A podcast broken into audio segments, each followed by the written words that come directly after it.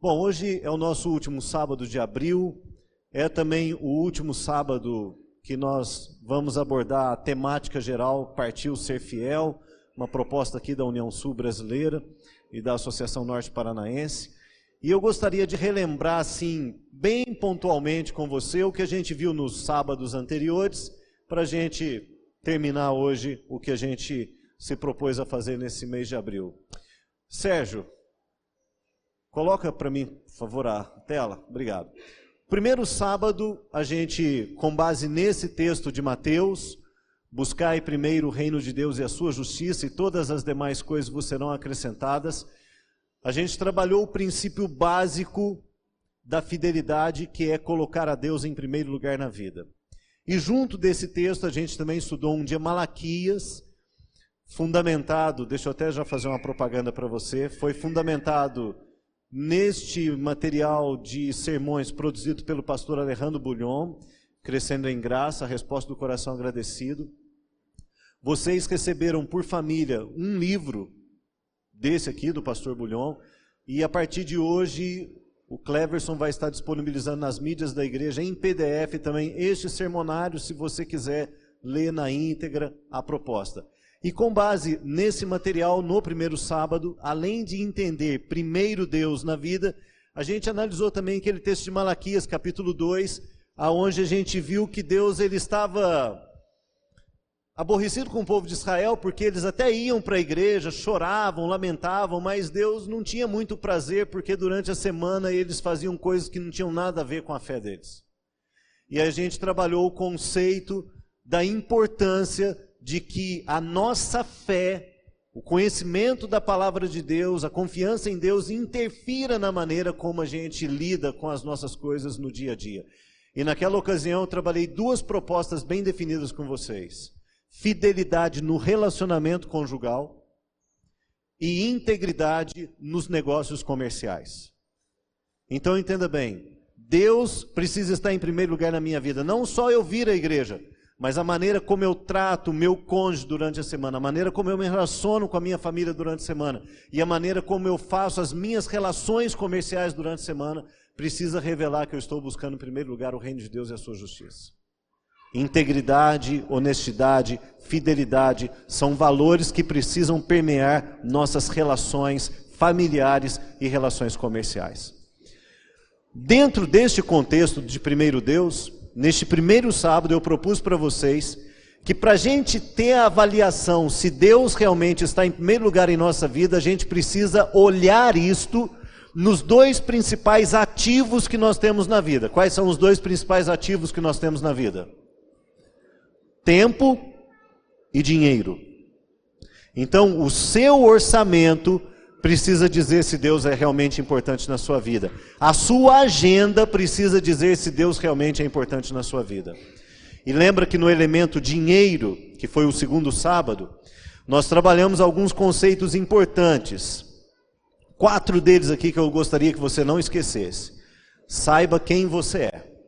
O dinheiro não muda você. O dinheiro apenas revela com mais intensidade quem você é. Se você é generoso com pouco dinheiro, você é generoso com muito. Se você é mesquinho com muito dinheiro, você também é mesquinho com pouco. Tá certo? O dinheiro não muda quem você é. Segunda coisa que a gente viu naquele sábado: saiba de quem vêm as riquezas que você tem. É Deus quem te dá força, sabedoria e inteligência para adquirir as riquezas. Terceira coisa que eu gostaria que você não esquecesse: saiba por que você quer ter sucesso financeiro. Para quê? Para viver uma vida egoísta ou para viver uma vida para abençoar a vida das pessoas? E quarto, lembre-se do princípio de quem é fiel no pouco também é fiel no muito.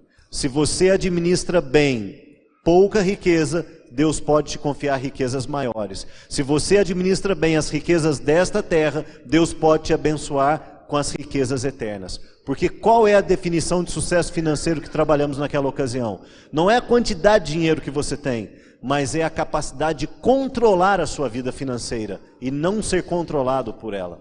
E aí eu propus uma coisa para vocês no finalzinho, que é você contrastar as duas sequências, né? A sequência que as pessoas praticam e a sequência que Deus abençoa. A sequência que as pessoas praticam é essa aqui: ganhar o dinheiro, curtir, né? Gastar o dinheiro, depois se preocupar em pagar contas, se der e se sobrar, poupar para o futuro e, se for possível, devolver a Deus aquilo que lhe pertence em termos de dízimos e ofertas. Mas a sequência que Deus pede de nós, segundo a Bíblia, é essa aqui, olha. Você ganha o dinheiro, porque Deus te dá força, inteligência sabedoria para fazer. Você devolve, honra a Deus com as primícias da sua renda, nos dízimos das ofertas. Você poupa, se prepara para o futuro. Lembra lá do verso da formiga? Que no verão ela junta para quando chega o inverno. Você paga suas contas. Nós não devemos dever nada a ninguém, segundo Paulo. E então você tem o princípio do contentamento, que é você curtir aquilo que lhe sobra, aquilo que você tem para viver.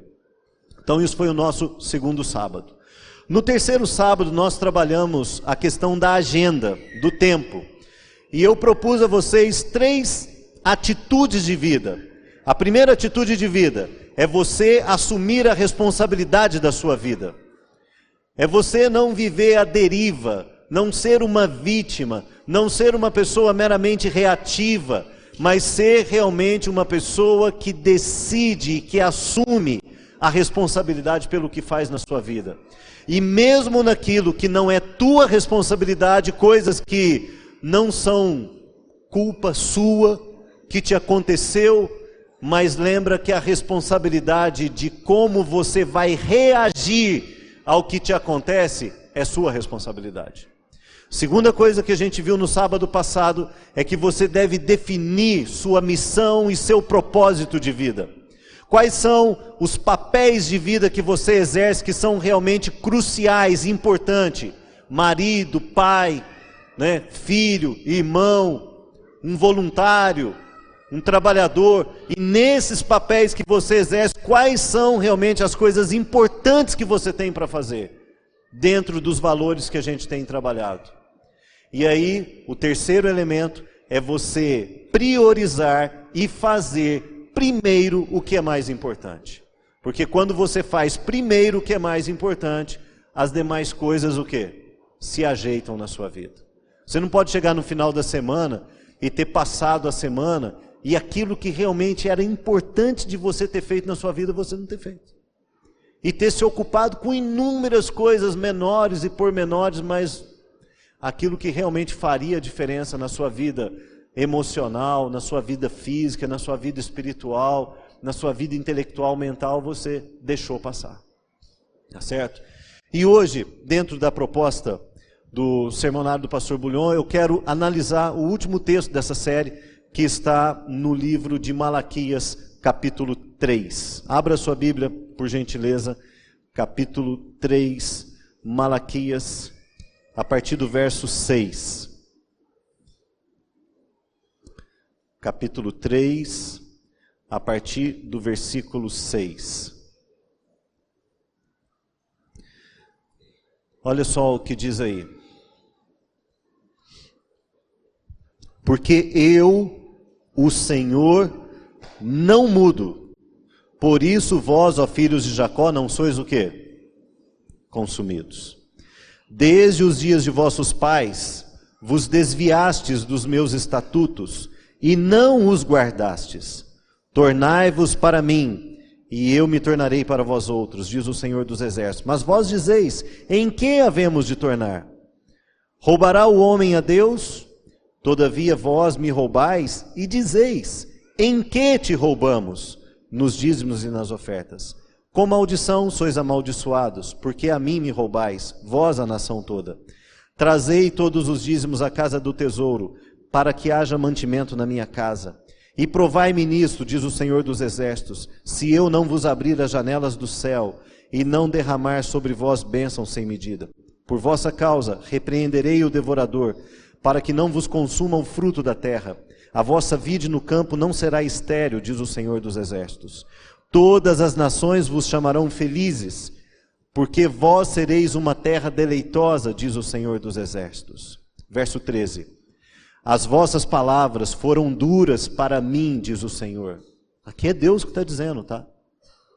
As vossas palavras foram duras para mim, diz o Senhor. Mas vós dizeis: Que temos falado contra ti? Deus responde: vós dizeis: inútil é servir a Deus. O que nos aproveitou termos cuidado em guardar os seus preceitos e em andar de luto diante do Senhor dos Exércitos? Ora, pois nós reputamos por felizes os soberbos. Também os que cometem impiedade prosperam. Sim, eles tentam ao Senhor e escapam. Então os que temiam ao Senhor falavam uns aos outros. O Senhor atentava e ouvia. Havia um memorial escrito diante dele para os que temem ao Senhor e para os que se lembram do seu nome. Eles serão, para mim, particular tesouro naquele dia que prepararei, diz o Senhor dos Exércitos. Poupá-los-ei como um homem poupa seu filho que o serve. Então vereis outra vez a diferença entre o justo e o perverso, entre o que serve a Deus e o que não o serve. Do que, que esse texto está falando para a nossa vida em termos de vida com Deus? Está falando de dízimo, de oferta? Sim. Mas ele está falando de uma coisa que vai além simplesmente da questão de dízimos e ofertas. Esse texto fala de soberania. Quem é soberano em sua vida? Deus ou você mesmo? Quem é que realmente é o dono da sua vida? Deus ou você mesmo? Observe que aqui Deus faz algumas perguntas para o povo, né? ou que o povo fazia. Né? Deus falava: Olha, vocês se desviaram, vocês precisam retornar para mim. E o povo dizia: Mas no que, que nós vamos retornar? Nós não estamos aqui. Deus diz: Olha, vocês estão me roubando. Pô, mas no que, que a gente está te roubando? E aí Deus diz: Nos dízimos, nas ofertas. E aí Deus diz: Olha, vocês falaram palavras duras contra mim. E aí o povo diz: Mas que palavras duras nós falamos contra ti? E aí Deus diz: Vocês disseram que é inútil servir a mim. Que é mais bem-aventurado e feliz os, os os ímpios, porque eles prosperam. Queridos, Deus está falando aqui sobre soberania. Quem é o Senhor de sua vida? Quem realmente está no comando da sua vida? É você mesmo ou é Deus? Observe que o contexto dessa passagem aqui, Deus ele não está falando para pessoas que haviam se afastado da igreja. Deus não está mandando essa mensagem para quem já não ia mais à igreja. Essa mensagem aqui é para o povo de Israel que cada sábado comparecia perante Deus para adorá-lo. Estavam na igreja. Dentro do conceito lá do capítulo 2, eles iam à igreja, mas durante a semana faziam algumas barbáries, né? A mão estava manchada de violência, eram infiéis à mulher da mocidade, não tratavam seus negócios com integridade. Mas todo sábado estavam na igreja. E aqui no capítulo 3, então, Deus agora os chama para conversar mais de perto sobre a questão realmente de estar com Ele, com Deus. Observe que Deus começa aqui o verso 6 dizendo o seguinte: Eu, o Senhor, não mudo. Hoje em dia, as pessoas dizem que nós precisamos estar em constante mudança. Se você não mudar, você fica o quê? Para trás. Tá certo? Se você não mudar o seu negócio, é possível que daqui a uma década o seu negócio não exista mais. Porque a mudança é veloz, uma constante mudança. E a sobrevivência hoje está associada à capacidade de mudar. Mas da perspectiva espiritual de nossa vida, a razão pela qual nós não morremos, a razão pela qual nós não deixamos de existir é que Deus não muda. O que Deus não muda? Quem Ele é. Aqui não é uma questão com relação à existência de Deus, mas à essência de quem Deus é. Eu sou o Senhor e não mudo, e esta é a razão pela qual vocês não são o quê? Consumidos. Quem é Deus? Deus é amor. E a Bíblia diz que Ele não nos trata segundo os nossos pecados. Ele não nos trata segundo merecemos, porque todos somos pecadores e destituídos estamos o que da glória de Deus. Esta é a razão pela qual nós existimos. Deus ele tem prazer em nossa vida, ele deseja que nós tenhamos prazer na comunhão com ele, no relacionamento com ele, e por isso ele faz essas intervenções aqui. No fundo, o que Deus está querendo dizer é o seguinte, amigo: eu quero ser realmente o Deus de sua vida, eu quero andar ao teu lado e quero que você ande ao meu lado. E aí Deus diz aqui: olha, vocês se desviaram dos meus estatutos e dos meus caminhos. O que é se desviar dos caminhos de Deus? é deixar de prestar atenção na vontade de Deus e de fazer a vontade de Deus em nossa vida comum, não só no sábado pela manhã. Nós gostamos de cantar algumas músicas que são bonitas, né? Eu não acho que tem nada de errado com essas músicas, não, tá? Algumas são de autores adventistas, outros não. Por exemplo, teve uma que ficou muito famosa, né? Aquela do. Esqueci o nome do, do Danese lá, né? Entra na minha vida, né? Entra na minha casa. Você vê, você fala, quase todo mundo balança a cabeça, lembra da música. Tem uma da Fernanda Lara, talvez não seja tão conhecida, né? Que ela diz, olha, não vou deixá-lo de fora no frio, né? Mas vou abrir a porta para que ele entre e tal. São é bonitas as expressões. Às vezes a gente canta algumas músicas no louvor de sábado que são bonitas e tal. Mas querido, a vida com Deus é mais do que cantar uma música bonita. Isso que você canta precisa ser a expressão de uma verdade da sua vida, do seu dia a dia. Você quer realmente que Deus entre na tua casa? Você quer que Deus realmente entre na tua vida? Você realmente quer que colocá-lo a Deus em primeiro lugar na sua vida? Dificilmente você vai dizer para mim verbalmente que não. Dificilmente você vai dizer assim com todas as palavras: eu não quero Deus na minha vida. Mas você pode dizer isto com a sua atitude. Eu me lembro que eu assisti uma reunião com o Dr. Arthur Stelli, um dos vice-presidentes da Conferência Geral hoje. E ele falou uma coisa que eu falei assim, é muito verdade o que ele está dizendo. Ele diz o seguinte, que hoje na igreja a gente não vota mais com as mãos. A gente vota com os pés. Vou dizer o que eu estou querendo. Vamos supor que hoje de manhã eu proponho para vocês aqui, gente, que, que vocês acham da gente ter um novo culto na igreja? Todos os sábados, às seis da tarde. Quantos aqui concordam? A maioria vai levantar a mão. Mas quantos vão vir? Então, ele diz o seguinte: a gente não vota mais com as mãos na igreja, a gente vota com os pés. Porque o que conta mesmo é o que você faz. Tá certo?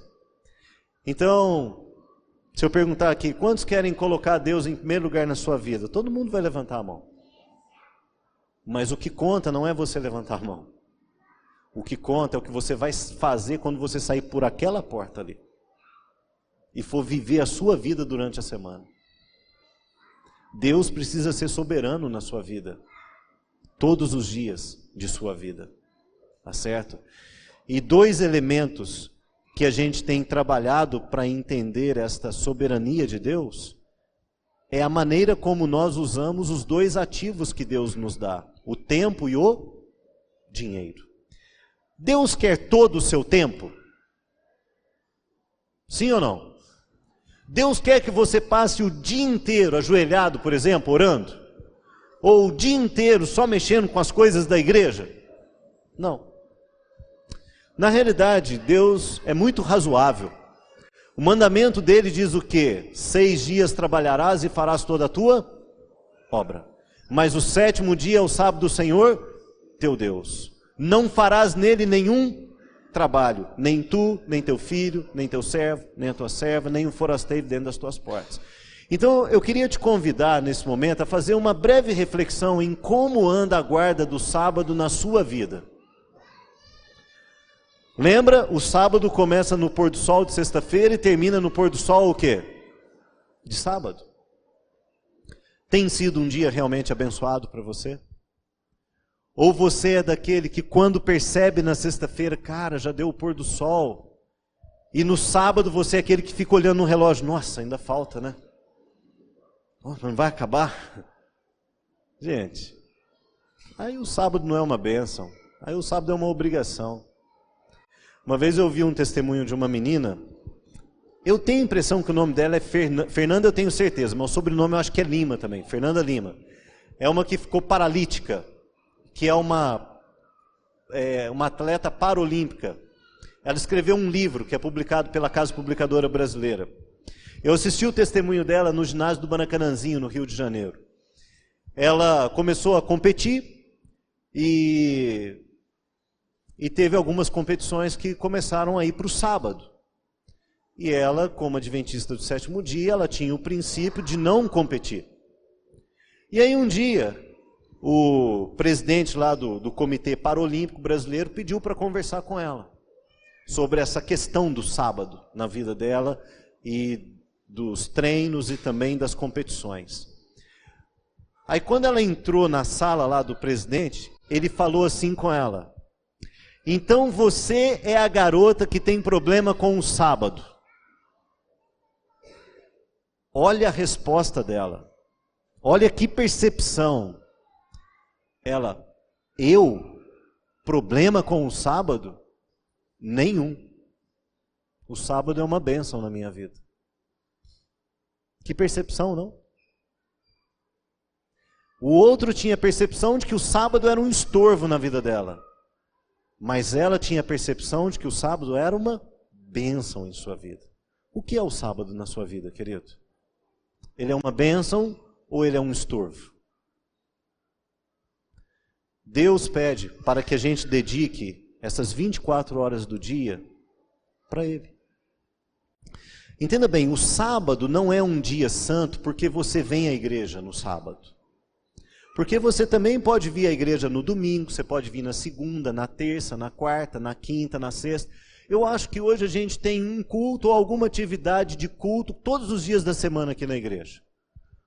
Olha, domingo a gente tem o culto da noite, segunda tem o culto das mulheres, na terça tem o da terceira idade, na quarta tem o de oração, na quinta tem um pequeno grupo dos jovens, na sexta tem um monte de coisa acontecendo aqui.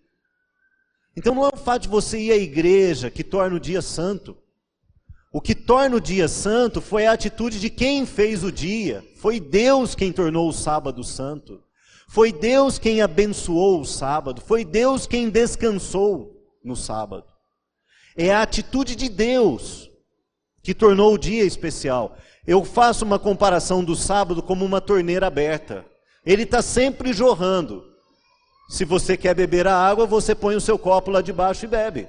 Se você quer usufruir as bênçãos que Deus destinou ao dia de sábado, você precisa santificá-lo. Você precisa honrá-lo. E a Bíblia diz que quando nós santificamos o sábado, ele se torna sinal entre nós e, e Deus. E durante a semana, o que, que Deus pede de nós em relação ao nosso tempo? Olha, lendo o livro Desejado de Todas as Nações, quando Ellen White descreve a vida de Jesus, antes dele começar o ministério público dele, teve uma coisa que me chamou muita atenção. Ela diz o seguinte: que todas as manhãs, Jesus, ele fazia do primeiro momento da vida dele, o momento dele de comunhão com Deus. É daí que vem essa proposta na igreja adventista, a gente falar da primeira hora do dia para Deus. Primeira coisa, o seu primeiro compromisso é a sua comunhão com Deus. E aí ela diz que terminado esse período de comunhão, Jesus saía para as suas atividades de trabalho. E ele era um carpinteiro na ocasião. Ele ia tocar a vida, ele ia cuidar das coisas. Mas ela diz que quando ele fabricava um móvel, ele colocava a religião dele no móvel que ele fazia. Entenda bem, o que Deus espera de nós durante a semana é que a gente se mantenha ligado a Ele pela comunhão. E então, quando a gente sai desse período de comunhão, a gente leva Deus e os valores de Deus para aquilo que a gente faz na nossa vida. Então, Deus ele não quer todo o seu tempo, mas Deus quer que você realmente honre o sábado e que você o coloque em primeiro lugar em sua vida cada manhã, tendo um tempo especial com Ele. E em nosso orçamento? Deus pede todo o nosso dinheiro? Sim ou não? Deus pede que você venda tudo e dê tudo para a igreja? Deus pede que você, né, olha, eu estou aqui apertado, não, mas pega tudo que você tem e dá para a igreja? Não, isso aí é o pessoal da teologia da prosperidade, que na minha perspectiva não tem nada a ver com a Bíblia. O que, que Deus pede de nós? Os dízimos e as ofertas. Quanto é o dízimo? 10% daquilo que você ganha. E Deus diz que esses 10% daquilo que você ganha não é teu, é dele. Qual é a razão pela qual Deus pede de nós o dízimo? Ele diz: porque minha é a prata e meu é o ouro. É dele, você não está pagando, você não está entregando, você está devolvendo uma coisa que não te pertence. Lembra do exemplo que eu usei de franquia? Se você é dono de uma franquia, por exemplo, você precisa pagar ao dono da marca um percentual pelo uso da marca. Se você não faz, você é acusado de roubo. Por que, que Deus diz que nós roubamos a Ele nos dízimos nas ofertas? Porque quando nós nos apropriamos do dízimo, nós estamos nos apropriando de um dinheiro que não é nosso. Então entenda bem, quando você diz assim, não, Deus é o primeiro na minha vida, mas você lança a mão do dízimo, por exemplo, você não está dizendo mais isso. A sua atitude não está dizendo isso. Os seus pés estão te levando para um caminho que não é o caminho que você deveria andar. E as ofertas? O que, a Bíblia fala das ofertas? Quanto deve ser a nossa oferta? A Bíblia não estipula um percentual, mas a Bíblia estipula um princípio. Qual é o princípio da oferta? De acordo com a bênção que você recebeu. De acordo com aquilo que Deus tem abençoado você. E a nossa oferta deve ser uma expressão de generosidade e não de avareza. Existem algumas pessoas que apresentam algumas desculpas para não ofertar, para não dizimar. Mas esta é a melhor palavra para definir. São apenas o que? Desculpas. Nós precisamos ser honestos e íntegros com Deus com relação a isso. Quando eu fui pastor no Rio de Janeiro e estudei esse assunto dentro desta mesma perspectiva do tempo e do dinheiro, um dos anciãos que eu tinha na época lá, hoje já falecido, Dr. Getro de Oliveira, ele me escreveu um texto no final da semana seguinte, e ele falou assim: Pastor, eu gostaria de deixar esse texto com você e gostaria que você compartilhasse esse texto com a igreja, porque dentro de tudo isso que nós estudamos nesse período agora sobre tempo e dinheiro, eu acho que nós precisamos levar isto mais a sério. E eu gostaria de ler o texto dele na íntegra para vocês. É um texto curto, eu vou fazer um ou outro comentário apenas aqui no meio do texto. Meus queridos irmãos e irmãs, considerando que há irmãos nossos em nossa igreja que não devolvem o dízimo, resolvi compartilhar com vocês meu pensamento a respeito do assunto, pois talvez vocês possam usar alguma informação para sanar alguma dúvida sua ou de algum, algum irmão.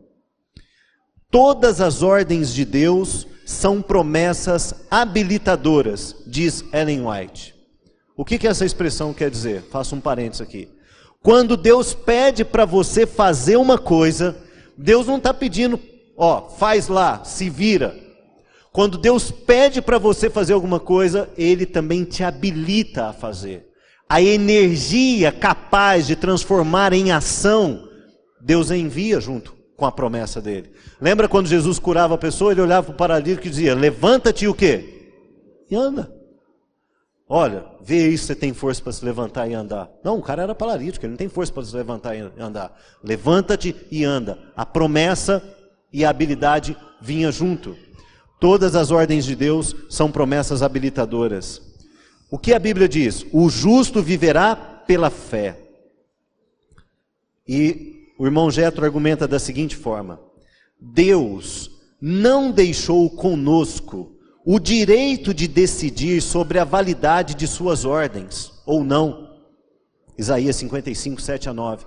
Assim como os céus são mais altos do que a terra, assim os meus caminhos são mais altos do que os vossos. Por isso, se convertam dos seus maus caminhos e andem nos meus maus caminhos, diz a essência do texto em Isaías 55.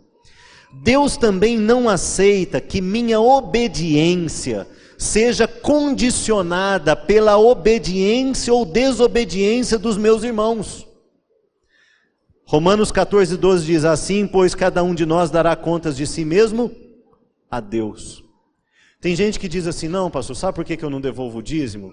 Ah, não, porque eu acho que a igreja não usa bem o dízimo. Eu acho que a pessoa que administra o dízimo não está fazendo correto. Queridos, Deus não deixa a nossa obediência ser condicionada pela obediência ou desobediência dos outros. Correto? Deus pede de você a sua o quê? Fidelidade.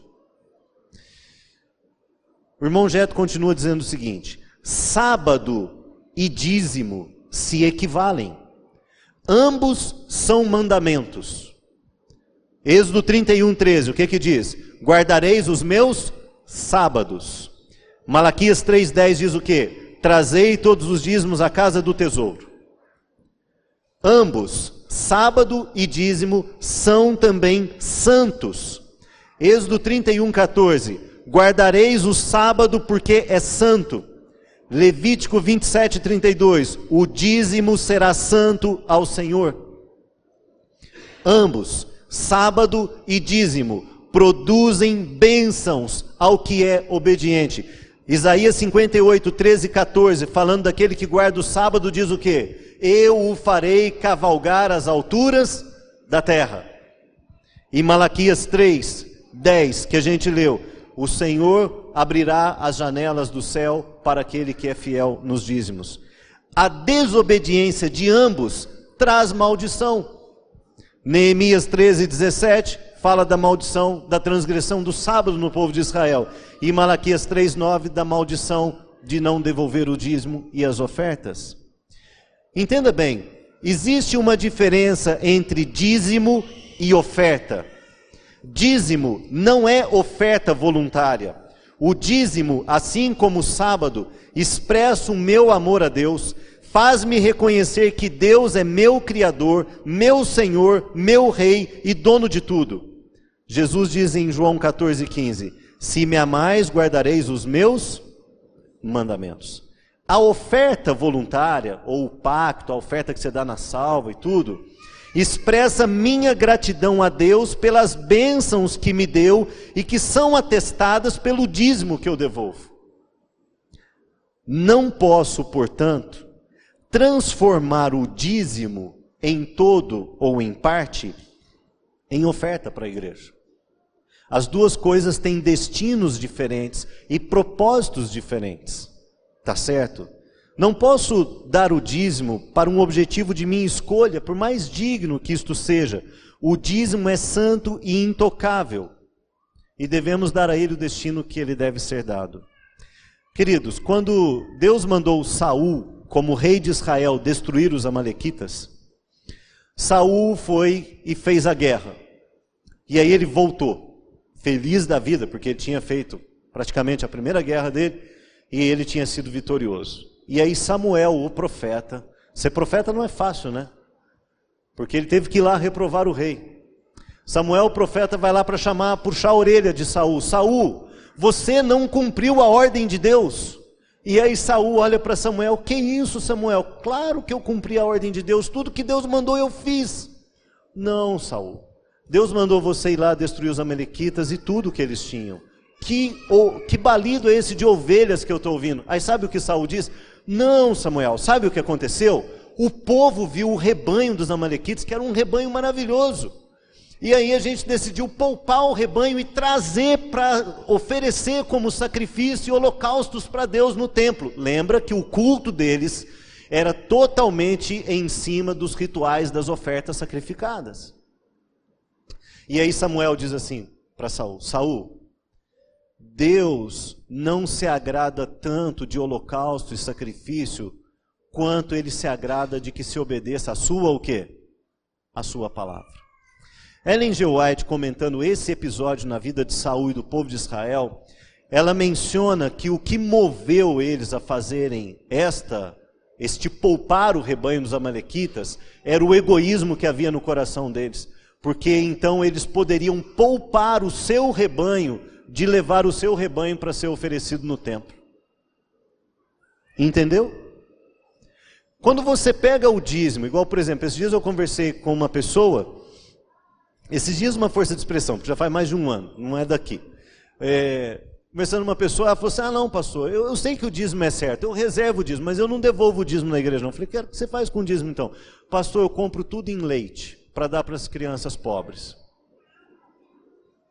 É legal você comprar leite para dar para as crianças pobres? É uma boa ação? Sim. Mas é correto fazer isso com o dízimo? Segundo a Bíblia, não. Correto? Só que às vezes, para eu não ter que gastar mais dinheiro, né? Que seria a minha parte social, de um bom ser humano me preocupando com as pessoas, então eu pego o dinheiro que é de Deus e faço isso. É igual Saul poupando o rebanho dos amalequites. A sua aparente expressão de generosidade, de bondade, na realidade revela um coração o quê? Duro e indisposto a se submeter à vontade de Deus. Querido, dízimo e oferta, sábado, são questões bem cruciais na nossa vida espiritual.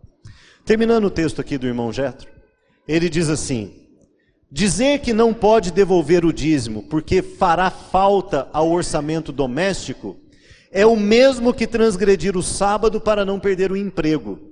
As duas atitudes revelam uma só coisa: falta de fé e de amor a Deus, e isso se constitui em pecado. Às vezes na igreja, quando uma pessoa tem que batizar, por exemplo, às vezes a pessoa precisa largar um emprego para poder guardar o sábado. Gente, quando uma pessoa toma uma decisão dessa, ela está confiando em quem? No pastor? No, no irmão da igreja que deu o estudo bíblico para ele? Claro que não. Para você chegar ao ponto de tomar uma decisão dessa, você realmente precisa estar confiando de que há um Deus no céu e na terra que vai cuidar de você. E realmente, no Salmo 37, Davi diz: Fui moço e já agora sou velho, porém jamais vi o justo desamparado, nem a sua descendência mendigar o quê? O pão. O mesmo princípio vale para o dízimo. Quando você devolve o dízimo, você está dizendo por sua atitude que você crê e confia que tem um Deus no céu e na terra que cuida de você. Tá certo?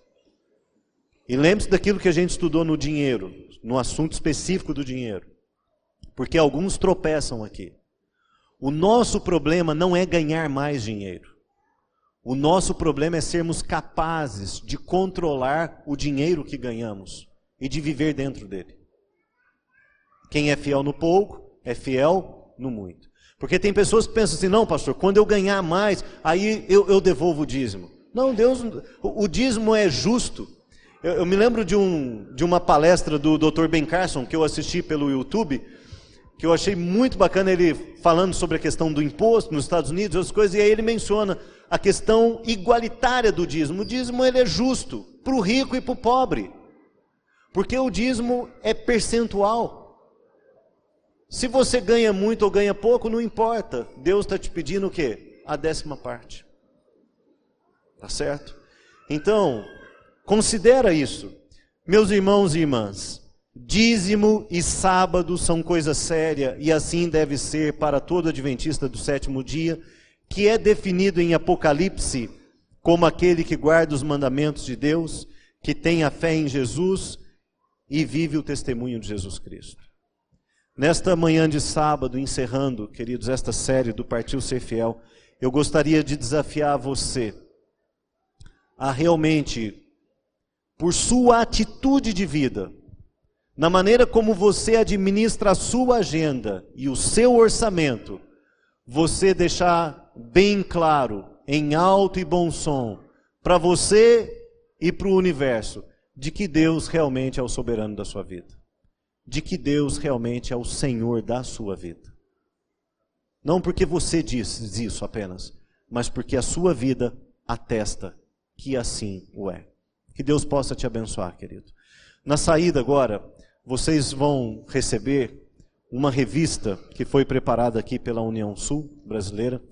É, nós temos uma revista disponível para cada família. Então, por gentileza, um representante de cada família pode passar e retirar a sua ali com os diáconos. E você também vai receber um envelope de dízimo de ofertas como uma lembrança desta temática e como uma oportunidade para você manter a sua fidelidade ou se você não tem sido fiel, você hoje dá o primeiro passo de tomar a decisão de que você vai ser fiel a Deus também nesta questão em sua vida. Que Deus abençoe você e que Ele realmente nos ajude a sermos fiéis e verdadeiros para com Ele em nossa vida. Vamos ficar em pé para a gente orar? Querido Deus, obrigado, Senhor, pelas advertências que encontramos em Tua palavra. É verdade, ó Pai, que neste mundo as coisas não estão bem corretas. Nem sempre o que faz o bem recebe o bem, nem sempre o que faz o mal recebe o mal.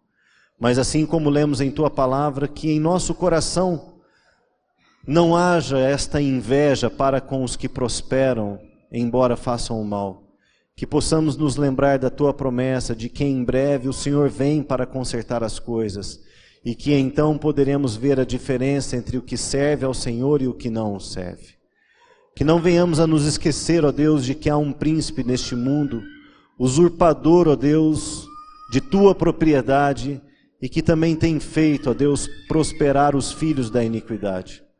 Mas que o nosso coração, ó Deus, possa ser fiel ao Senhor, que possamos experimentar e vivenciar a bênção de estarmos ligados ao Senhor por andarmos em teus caminhos, que possamos nos voltar para o Senhor e andar em tuas veredas, que possamos ser fiel ao Senhor na guarda do sábado, também no uso que fazemos do dinheiro que o Senhor tem nos dado, devolvendo ao Senhor fielmente os nossos dízimos e as nossas ofertas, e que possamos experimentar em nossa vida as tuas promessas de bênçãos, ó Deus, por sermos fiéis ao Senhor.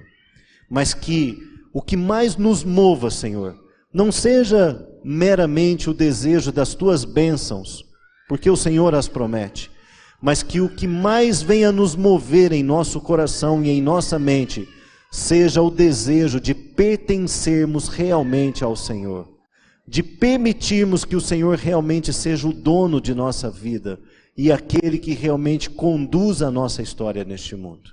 Que o Senhor nos abençoe, ó Pai, e nos ajude em nossa caminhada de fé. Lhe pedimos em nome de Jesus. Amém.